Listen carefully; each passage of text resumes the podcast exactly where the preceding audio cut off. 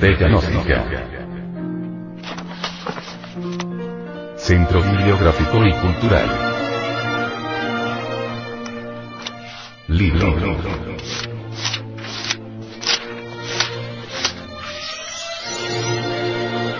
Educación Fundamental. Autor. Samael Aumor. Este libro fue pasado a formato sonoro digital, para facilitar su difusión. Y con el propósito de que así como usted lo recibió, lo pueda hacer llegar a alguien más.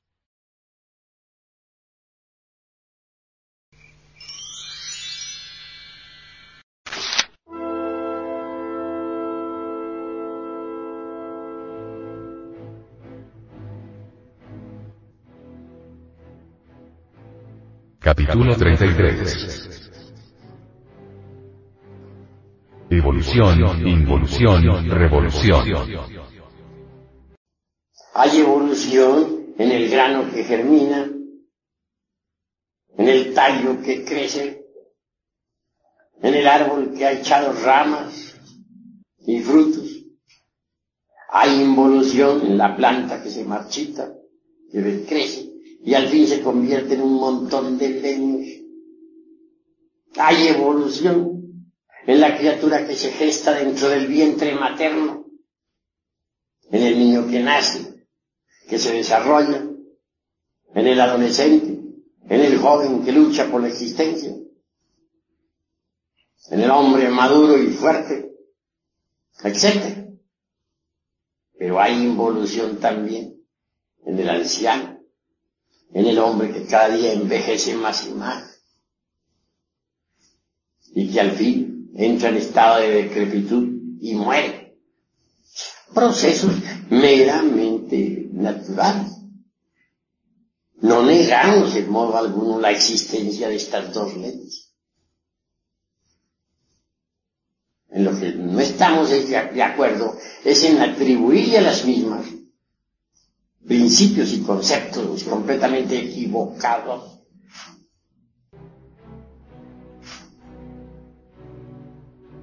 En la práctica hemos podido verificar que tanto las escuelas materialistas como las escuelas espiritualistas están completamente embotelladas en el dogma de la evolución. Las modernas opiniones sobre el origen del hombre y su pretérita evolución, en el fondo son pura sofistería barata, no resisten un estudio crítico profundo.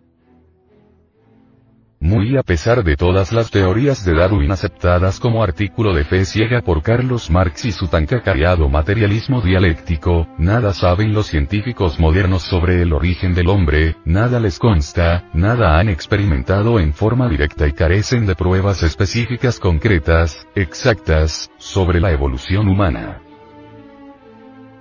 Por el contrario, si tomamos la humanidad histórica, es decir, la de los últimos 20.000 o 30.000 años antes de Jesucristo, hallamos pruebas exactas, señales inconfundibles de un tipo superior de hombre, incomprensible para la gente moderna, y cuya presencia puede demostrarse por múltiples testimonios, viejos jeroglíficos, antiquísimas pirámides, exóticos monolitos, misteriosos papiros y monumentos antiguos. En cuanto al hombre prehistórico, a esas extrañas y misteriosas criaturas de aspecto tan parecido al animal intelectual y sin embargo tan distintas, tan diferentes, tan misteriosas y cuyos huesos ilustres se hallan escondidos profundamente a veces en yacimientos arcaicos del periodo glacial o preglacial, nada saben los científicos modernos en forma exacta y por experiencia directa. La ciencia gnóstica enseña que el animal racional tal como lo conocemos, no es un ser perfecto, no es todavía hombre en el sentido completo de la palabra. La naturaleza lo desarrolla hasta cierto punto y luego lo abandona dejándolo en completa libertad para proseguir su desarrollo o perder todas sus posibilidades y degenerarse. Las leyes de la evolución y de la involución son el eje mecánico de toda la naturaleza y nada tiene que ver con la autorrealización íntima del ser. Dentro del animal intelectual existen tremendas posibilidades que pueden desarrollarse o perderse, no es una ley el que éstas se desarrollen. La mecánica evolutiva no puede desarrollarlas. El desarrollo de tales posibilidades latentes, solo es posible en condiciones bien definidas y esto exige tremendos superesfuerzos individuales y una ayuda eficiente por parte de aquellos maestros que ya hicieron en el pasado ese trabajo. Quien quiera desarrollar todas sus posibilidades latentes para convertirse en hombre, debe entrar por el camino de la revolución de la conciencia. El animal intelectual es el grano, la semilla. De esa semilla puede nacer el árbol de la vida, el hombre verdadero, aquel hombre que estuvo buscando Diógenes con una lámpara encendida por las calles de Atenas y al mediodía y que desgraciadamente no pudo encontrar. No es una ley que este grano, que esta semilla tan especial pueda desarrollarse. Lo normal, lo natural es que se pierde. El hombre verdadero es tan distinto al animal intelectual, como el rayo lo es a la nube.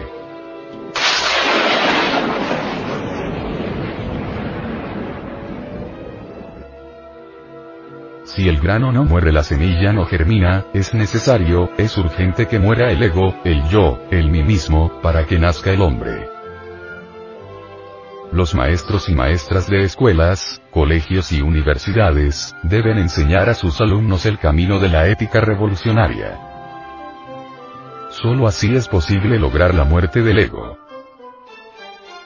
Haciendo énfasis podemos afirmar que la revolución de la conciencia no solamente es rara en este mundo, sino que cada vez se torna más rara y más rara.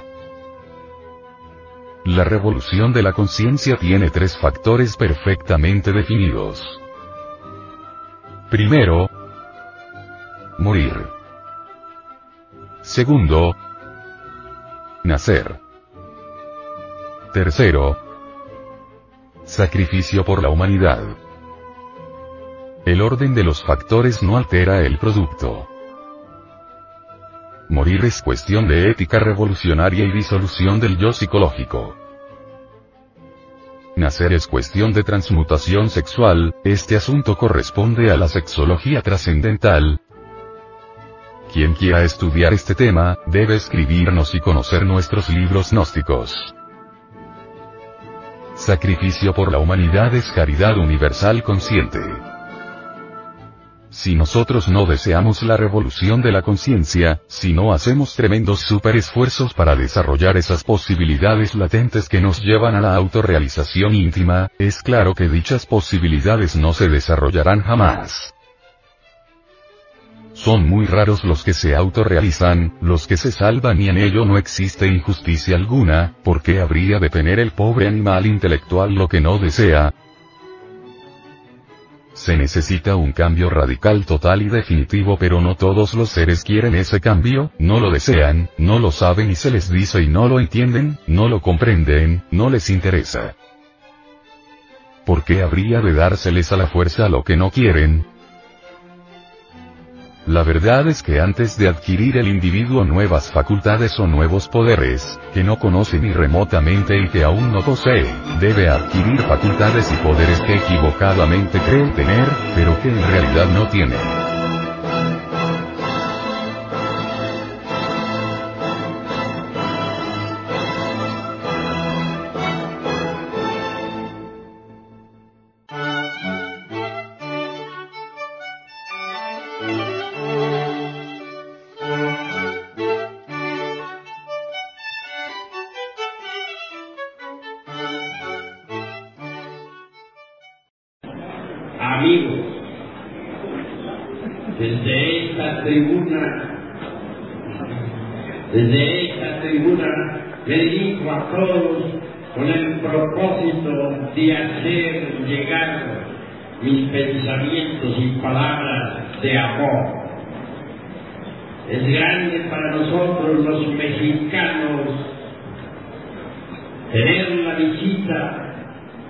de hermanos de todas las latitudes de la América. Ciertamente nosotros los mexicanos tenemos una rica antropología que compartimos con todos los pueblos, naciones y lenguas. Nuestra patria mexicana contiene tesoros preciosos de sapiencia está dispuesta para que los estudiosos puedan beber allí el sudor de la sabiduría. De este gran banquete hemos de regocijarnos todos, hemos de congratularnos con infinita alegría. Ha llegado la hora de comprender que en todos los países del orbe palpita la sabiduría oculta. Ha llegado la hora de entender que bajo las pirámides de Egipto floreció la sabiduría de los hierofantes. Ha llegado el momento de saber que en las pirámides de Teotihuacán aún se escucha el verbo que resuena de los antiguos maestros de Anagua. En nombre de la verdad de decir que la sapiencia cósmica cuya palpita en todo lo que es, en todo lo que ha sido, en todo lo que será. A través del tiempo distintos y hermantes del saber resplandecieron en la noche profunda de todas las edades. Ahora, Hermes Trismegisto, el tres veces grande Dios y de todo, grabando su sapiencia en la tabla esmeraldina. Ahora, los grandes sabios de la antigua Grecia, enseñando a las multitudes desde los misterios de Leucis. Ahora, los esquirfantes de Asiria y de Persia. Ahora los sacerdotes incas, que brillaban como soles en el alto Cusco, Perú. Ahora, la sapiencia soberana de los grandes sacerdotes de Anáhuac, el arte magistral de nuestros artistas toltecas de la lejana Tumbes. Así, por aquí, por allá y acullá resplandece la sabiduría de todas las edades la sabiduría oculta. Existe una gran diferencia entre la antropología meramente profana y la antropología gnóstica. La antropología meramente profana, mediante las asociaciones de tipo intelectivo, saca deducciones lógicas que pueden en, no estar de acuerdo en realidad con los principios esoteristas de Anáhuac o de los toltecas o del Egipto, etc. Pero la, la sabiduría gnóstica, la antropología gnóstica, basada en reglas precisas y en principios tradicionales eternos, sabe, por, sabe extraer de las piedras arcaicas toda sapiencia esotérica. Así pues, debemos diferenciar entre la antropología gnóstica y la antropología meramente intelectiva. El momento, este es un momento de confusión. La humanidad se encuentra en estado caótico. Hay crisis mundial y bancarrota de todos los principios morales. La gente se ha lanzado a la guerra, unos contra otros y todos contra todos. En este momento de, confusión mundial y de bancarrota de, toda, de todos los aforismos y principios herméticos, no nos queda más remedio que ahondar en la sabiduría del pasado, extraer de los códices la orientación precisa para guiarnos en el momento presente. Beber en la fuente tradicional de la augusta sabiduría de la naturaleza. Buscar los primeros cauces de la sapiencia cósmica. El momento ha llegado en que nosotros debemos volver nuevamente a estudiar los libros clásicos, pero con ojo avisor, sabiendo, sabiendo sacar de entre la letra que mata el espíritu que da vida. El hombre en sí mismo es un misterio. Los antiguos dijeron, no se te ipsum, hombre, conócete a ti mismo y conocerás al universo y a los dioses. Ha llegado la hora de investigarlos a fondo, salir al encuentro de nuestro propio destino, de ahondar en las profundidades de sí mismos.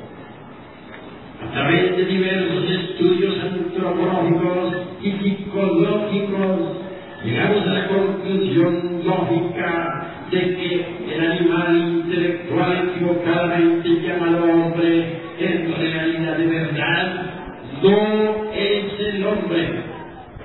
Incuestionablemente, si colocamos a un hombre y a un animal intelectual frente a frente, veremos que físicamente se parecen.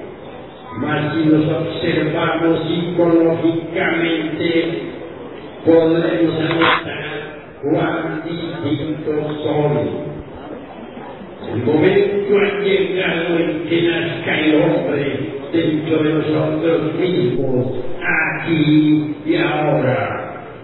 Existen fuentes tradicionales de conocimiento que nos indican con exactitud cuál es el camino que conduce al advenimiento del hombre.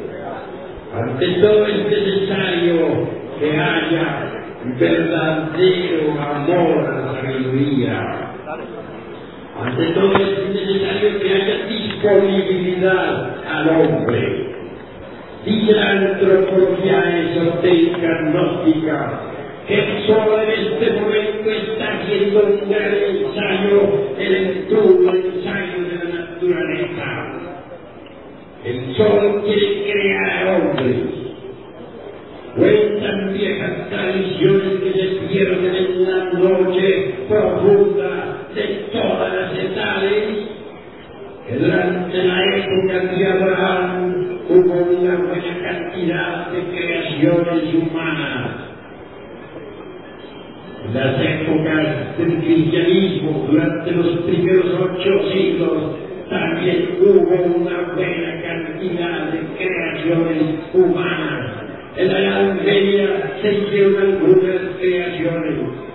En estos momentos, el sol, dicen las viejas tradiciones, está haciendo un último esfuerzo por crear al hombre.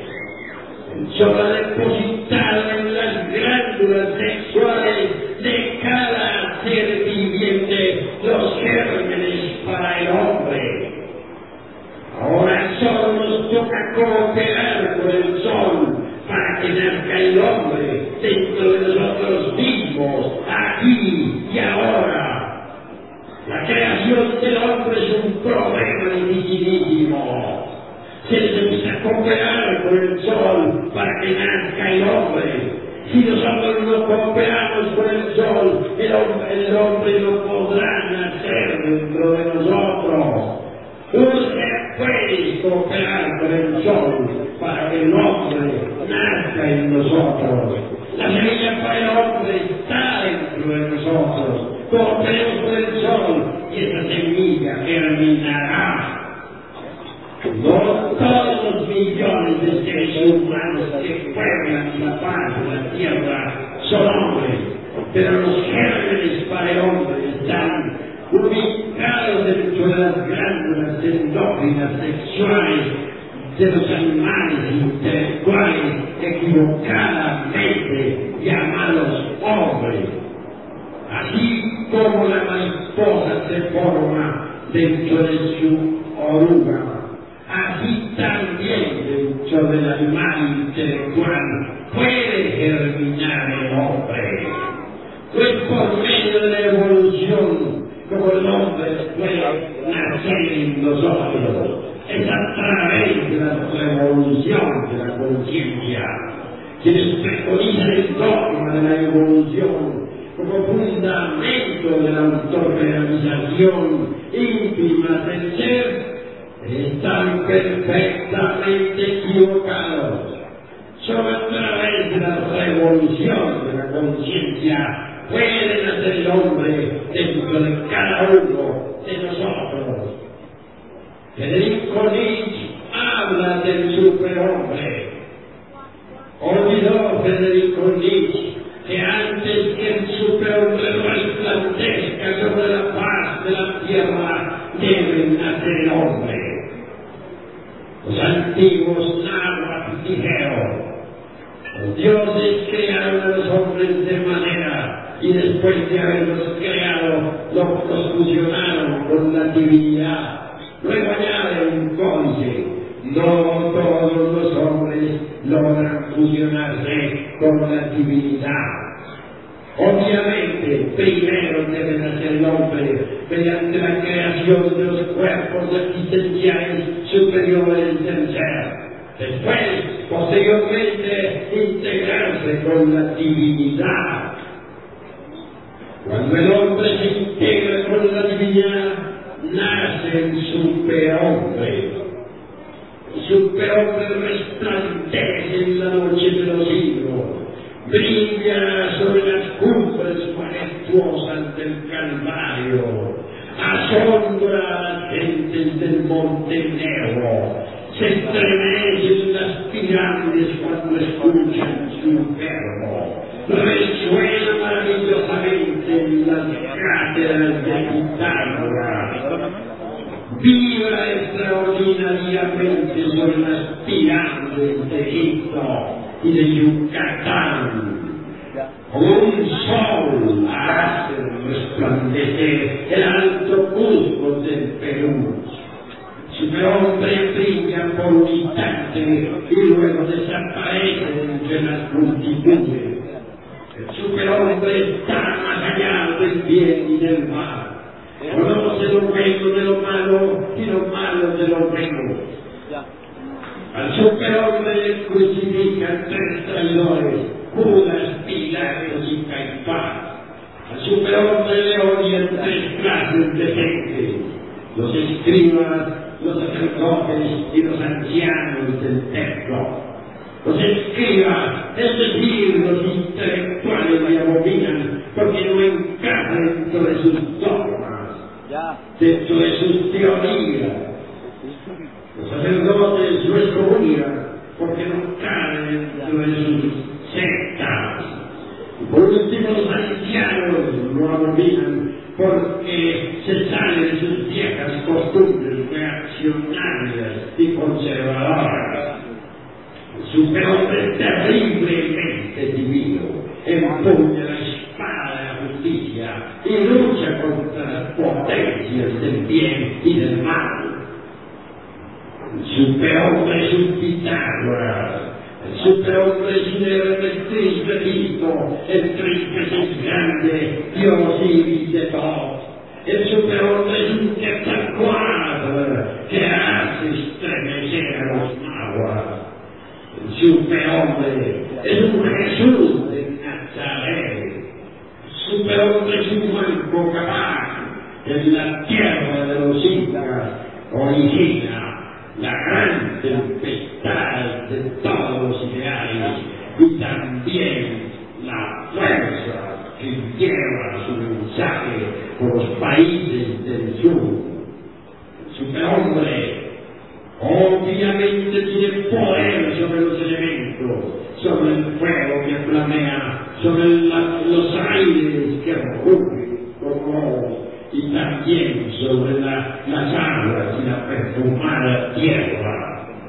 Superhombre, por encima de todos los dogmas y de todos los exclusivismos, y contra sí mismo, contra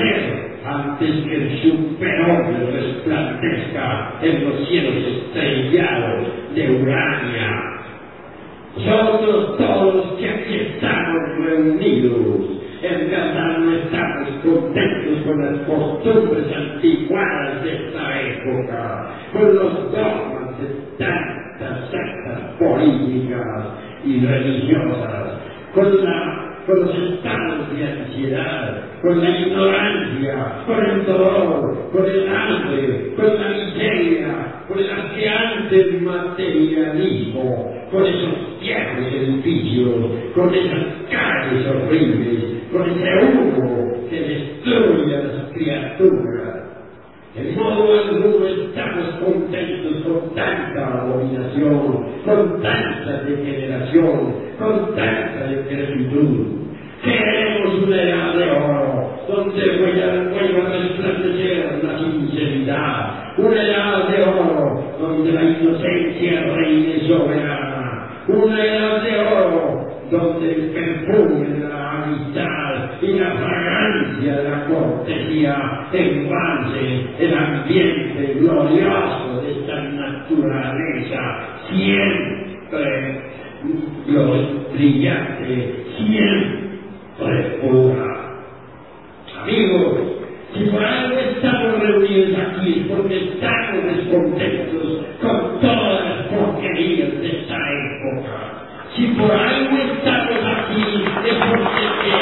Thank you.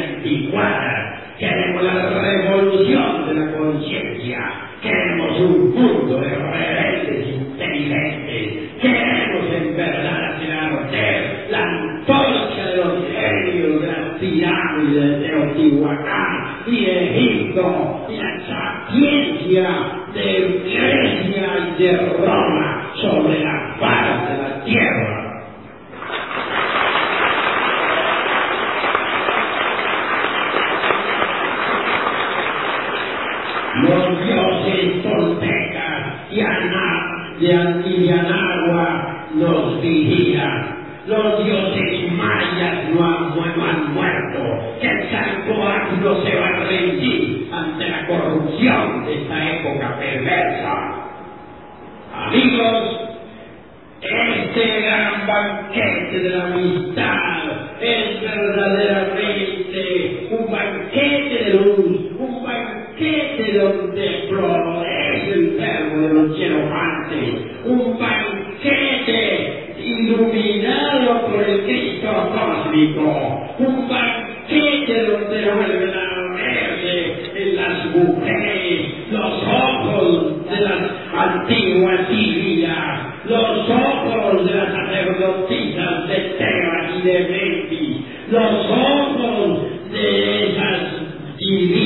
doncella della piramide del Giorgi della luna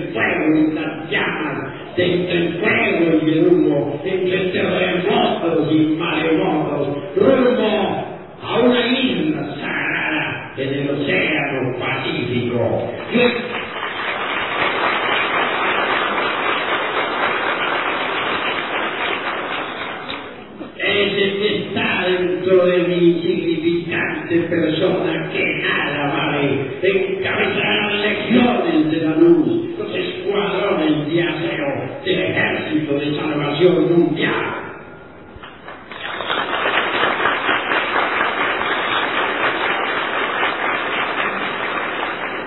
El movimiento gnóstico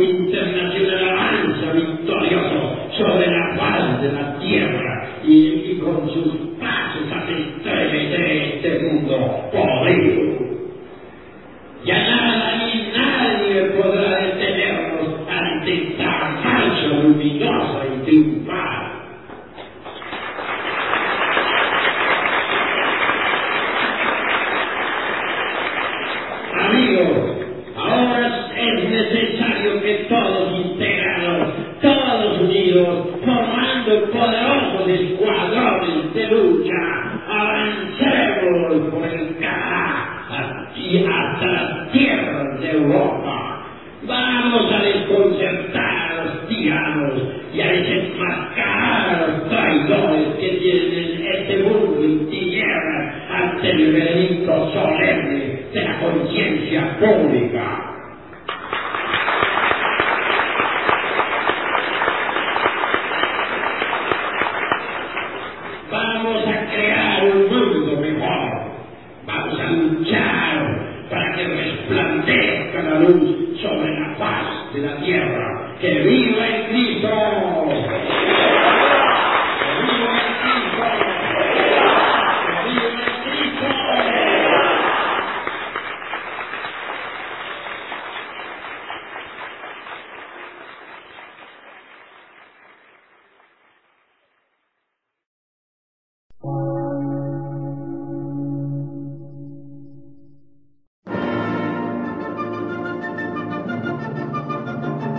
Emisora, gnóstica, transmundial. Por una nueva civilización y una nueva cultura, sobre la faz de la Tierra.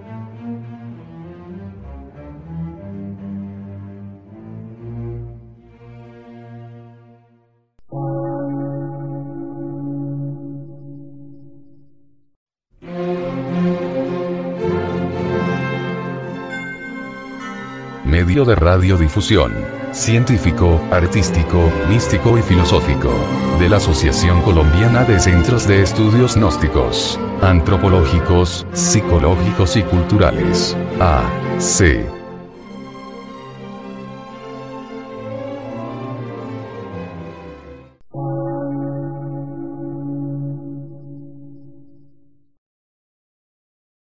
Lectura en movimiento. Difusión sin fronteras.